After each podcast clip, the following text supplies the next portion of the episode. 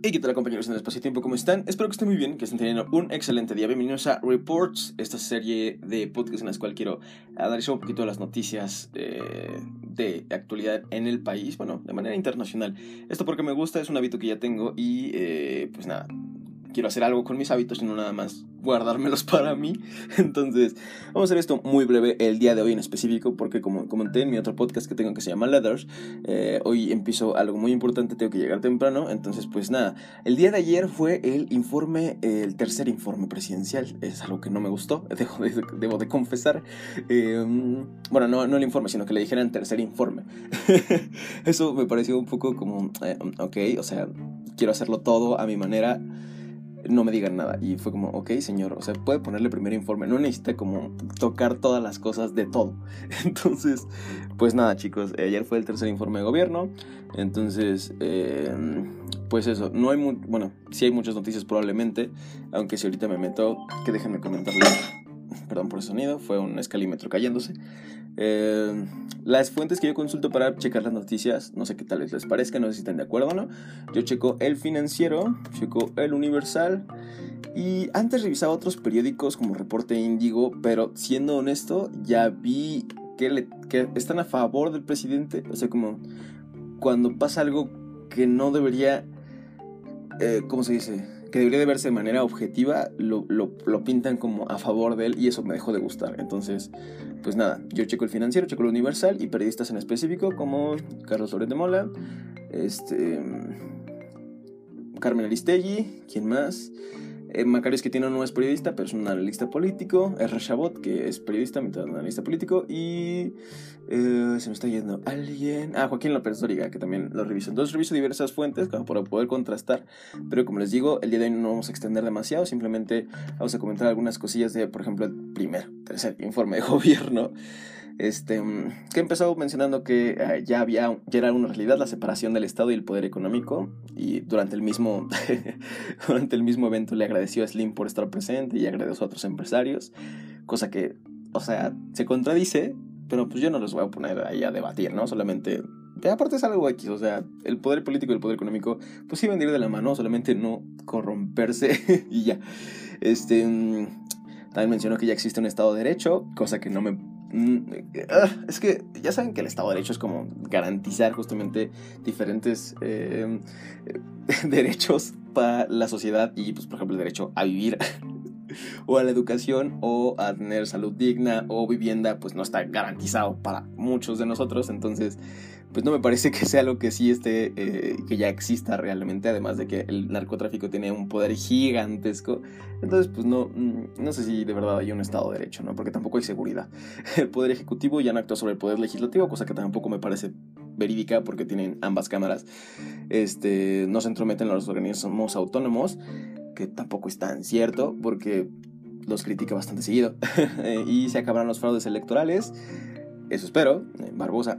Sigo con la revocación del mandato, eh, que habló que justamente en la sesión ordinaria que empezaba el día de ayer iba a incitar a las, a los, a las cámaras justamente para que pudieran aprobar tanto eh, la parte de la revocación del mandato como la de la consulta popular y la del fuero para quitárselo al presidente, aunque tengo la sospecha de que ni lo de la revocación del mandato o tal vez lo de la revocación del mandato sí. Pero tengo la sospecha de que ni la revocación del mandato ni lo del foro se va a quitar y lo único que va a pasar es lo de la consulta popular para que pueda hacer lo que quiera con la mano levantada. Em, ¿Qué más? Dice que este gobierno impulsa comportamientos éticos y no las sanciones, cosa que pues sí es una verdad porque en realidad es, AMLO es mucho de incitar a que se porten bien y que el pueblo sea bueno. Ayer vi una columna que no recuerdo de quién era, pero está en Milenios, quieren buscarla. Es un señor que mencionaba que, este, que AMLO lo que hace es decir las cosas y, es, y, y esperar, bueno, no sé si esperar, o sí espera que se materialicen las cosas que dice, o sea, eh, a partir de la gente que lo sigue. Supongo que es factible, pero no sé si está tan posible. Em, ¿Qué más? ¿Qué más? Eh, dice que se ha procurado una relación basada en el respeto con Estados Unidos. Yo diría que es el respeto mutuo entre México y Estados Unidos, pero no propiamente el respeto a terceros como son los migrantes que vienen a el país.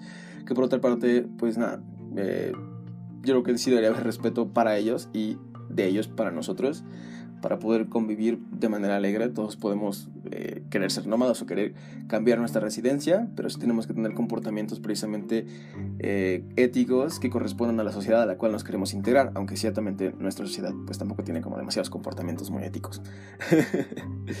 él decía que el Estado, cuando digo él, me refiero a AMLO, el Estado de Derecho tiene la obligación eh, de promover, bueno, había la creencia de que el Estado tiene la obligación de promover el desarrollo económico del país, y sí, o sea, señor, hágalo.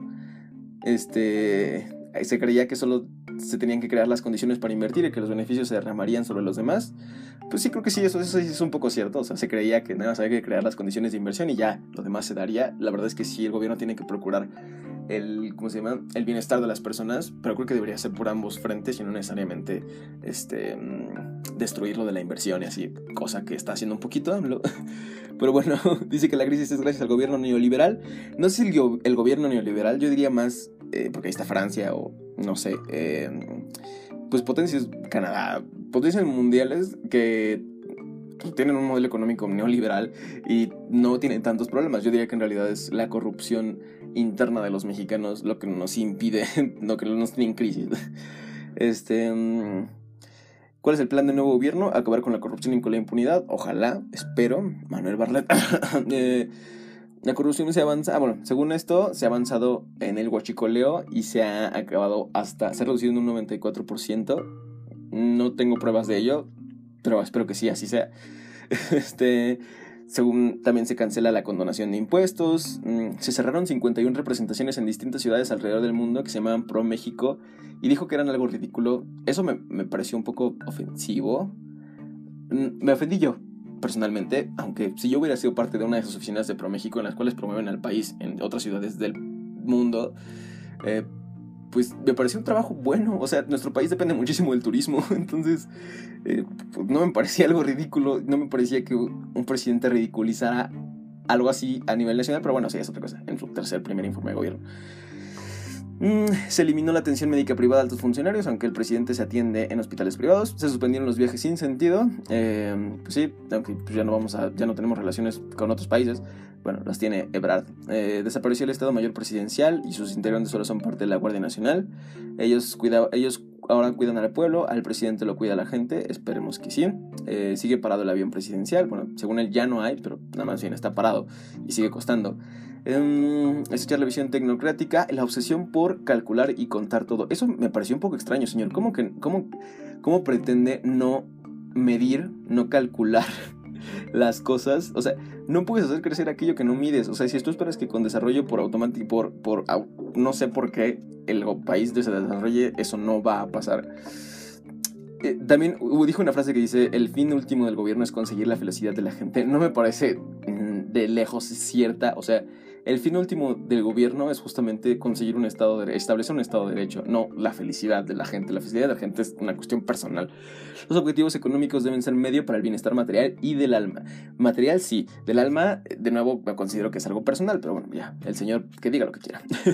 así de repente sí me sentí como si estuviera en misa a las 12 de la mañana, así como, eh, esto es tal, tal, tal.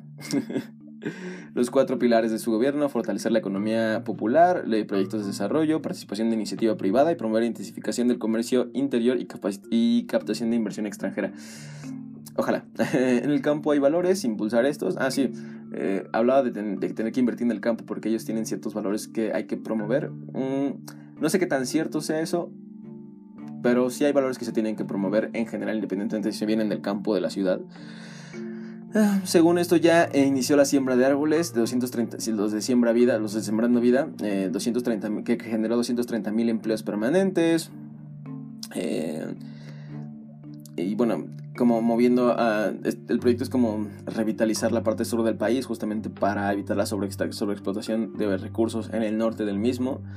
Mm, el campo según se abandonó en la época neoliberal, cosa que no es tan cierto porque sí durante mucho tiempo se han dado pues, recursos al campo yo creo que no han sido bien aplicados.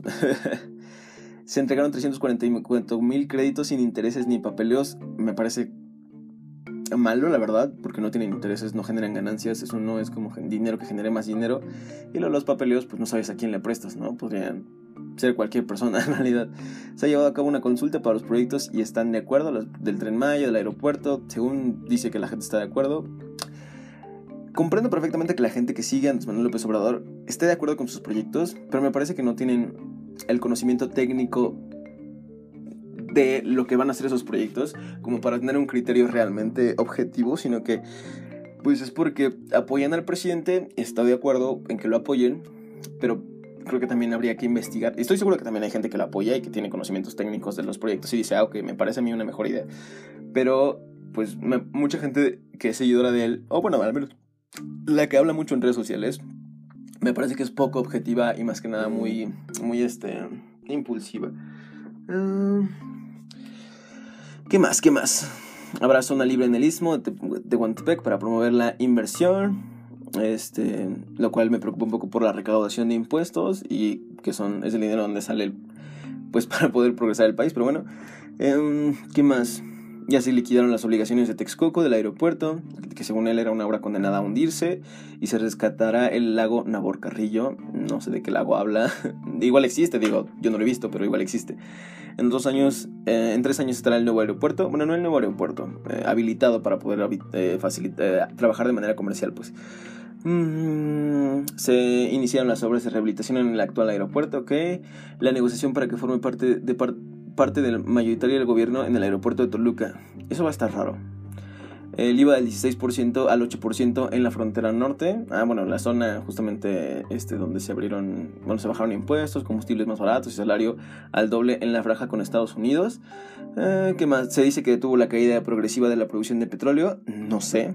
Se licitó y se firmaron los contratos de dos bocas, se concluyó la formación del túnel del emisor Oriente, que lleva 10 años, pero bueno, nada más a él le tocó terminarlo. Eh, agradeció justamente, como les comentaba, la participación de Carlos Slim y de los coordinadores del Consejo Empresarial y de Negocios. Según él, habló de que se mejoró la moneda y el, ahora el dólar ya no baja de los 20 pesos. Y según esto, el IMSS ha creado 300.000 empleos, sin contar los de los programas sociales, que creo que suman más de un millón, un rollo así.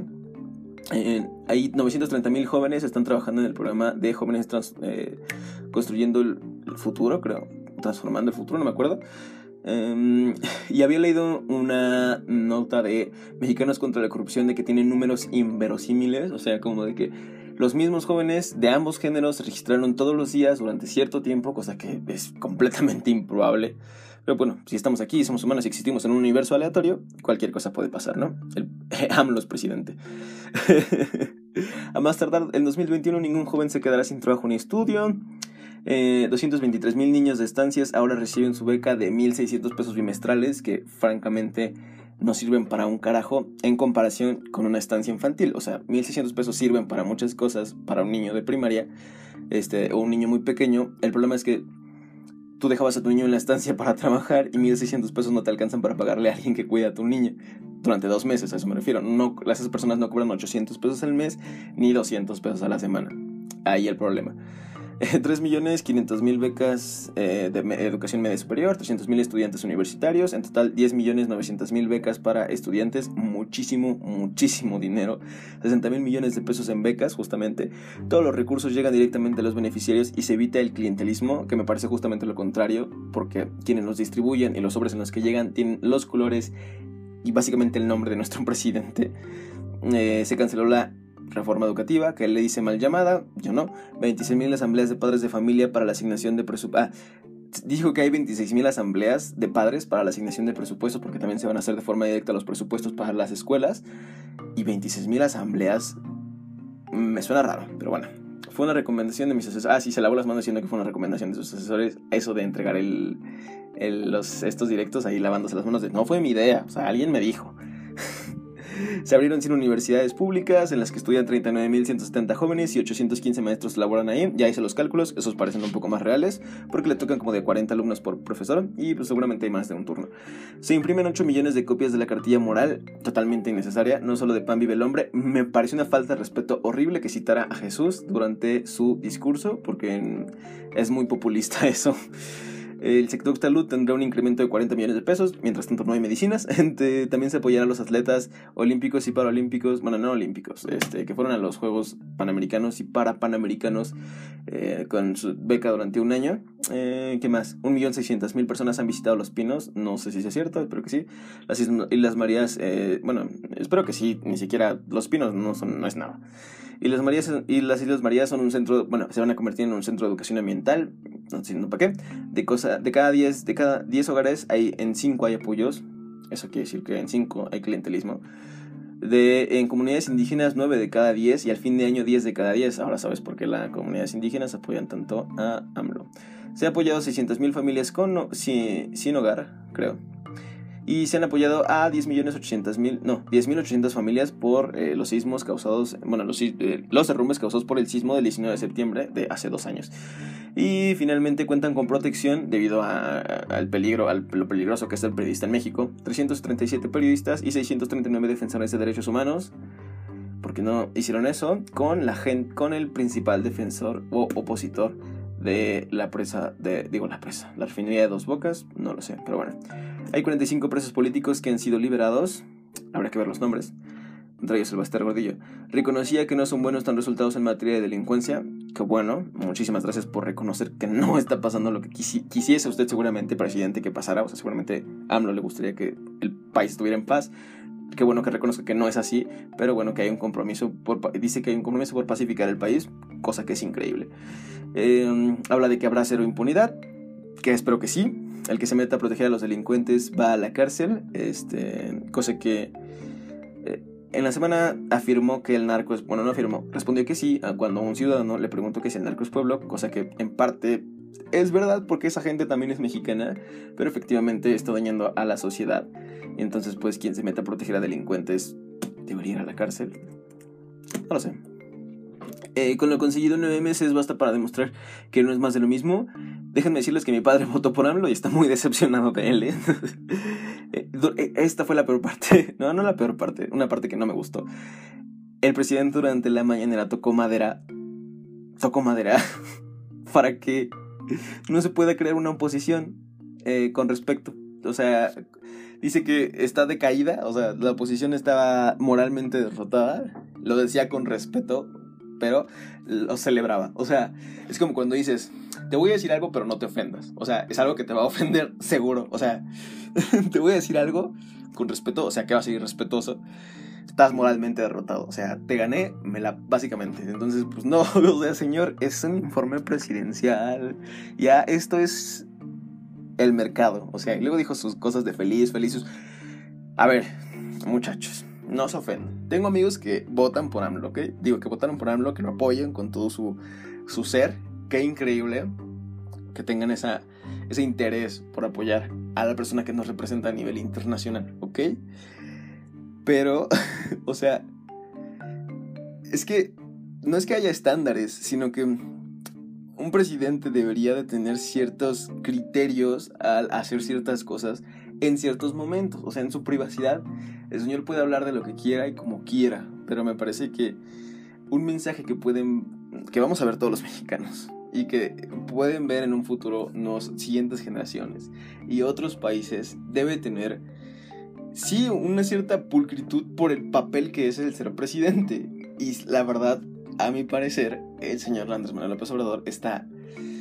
Eh, no, no sé si humanizando. Igual, igual tal vez así lo diría Tolini. Está humanizando el ser presidente. Yo lo diría como. Sí, yo lo diría como.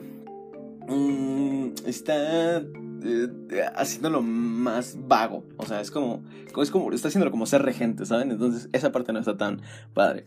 Terminó con un. El pueblo está feliz, feliz, feliz. No es cierto. Eh, los empresarios están contribuyendo. Ojalá.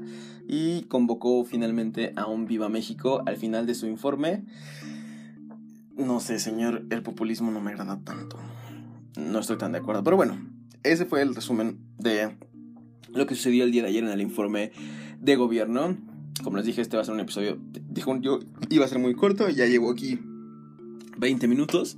Pero bueno, ese fue el resumen de lo que pasó en eh, la mañanera. En, ¿Qué más? Pues nada, el día de mañana por aquí nos vemos, un poco más temprano de hecho, en Reports. Y nada, pues espero que tengan un excelente día. Me dio mucho gusto haber visto este informe de gobierno y poder compartirlo con ustedes. Por otra parte, espero que todo vaya para mejor. Porque, eh, pues nada, vivimos en un país que tiene muchas oportunidades, muchas áreas de oportunidad y muchas cosas muy bellas.